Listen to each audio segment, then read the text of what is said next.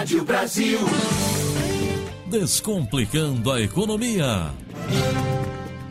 E a gente já começa falando de eleições dentro do quadro Descomplicando a Economia. O professor Eli Borochovicius fala um pouquinho sobre as mudanças ou não na vida financeira das pessoas com as eleições municipais deste ano. Vamos ouvi-lo. Olá, bom dia. Me perguntaram o que muda na nossa vida financeira com a escolha do prefeito e dos vereadores. De forma direta, os maiores impactos são, na verdade, com as plataformas de governo adotadas na esfera federal e estadual. Mas cabe aqui sim uma reflexão. Além disso, penso que seja importante a gente aprender a separar as coisas, porque eu vi candidato a prefeito dizendo que deseja colocar o corpo de bombeiros nas ruas. Pessoal, o corpo de bombeiros faz parte da Polícia Militar, portanto, são de responsabilidade do Estado e não do município. Responsabilidade municipal é com os hospitais públicos municipais, com as escolas públicas municipais, serviços de transporte público municipal, Guarda Civil Metropolitana e aí, dentre muitas outras coisas. Nesse caso, o candidato está mentindo ou eventualmente não tem conhecimento. Então, no meu entendimento, seja qual for o motivo, já não serve para ser prefeito. Vamos lembrar que aproximadamente 25% de todo o dinheiro que entra para a prefeitura vai para a saúde e mais ou menos 20% para a educação. Obviamente, existem outros gastos e as despesas mais pesadas são com transporte e serviços gerais, além das dívidas do município.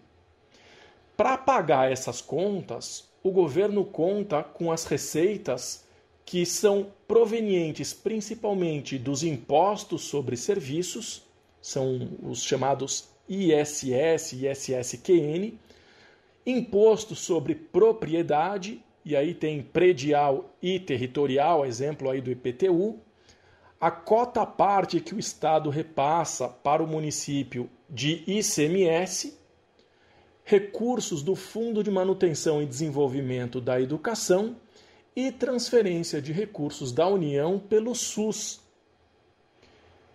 Ao votar no prefeito, o munícipe está escolhendo a pessoa que precisa montar uma equipe que vai fazer a gestão basicamente da saúde, educação, transporte e segurança municipal. É a pessoa que deve cuidar da cidade com o dinheiro que vem basicamente dos impostos sobre serviço, propriedade e comércio. Já os vereadores têm a obrigação de fiscalizar como a prefeitura está gastando esse dinheiro. Isso significa que o prefeito tem relação direta com o valor do IPTU, com o valor das passagens dos ônibus e com a qualidade da saúde e da educação na cidade. Se houver um bom plano de gestão, sobra dinheiro para investimentos, a cidade atrai investidores, portanto, vêm novas empresas e, com isso, novos moradores que vão ter emprego, renda e, consequentemente, consumo. Para isso, precisa oferecer qualidade de vida e atender aos anseios da população. Nesse caso, o papel da oposição é fundamental para dar equilíbrio a essas decisões do governo.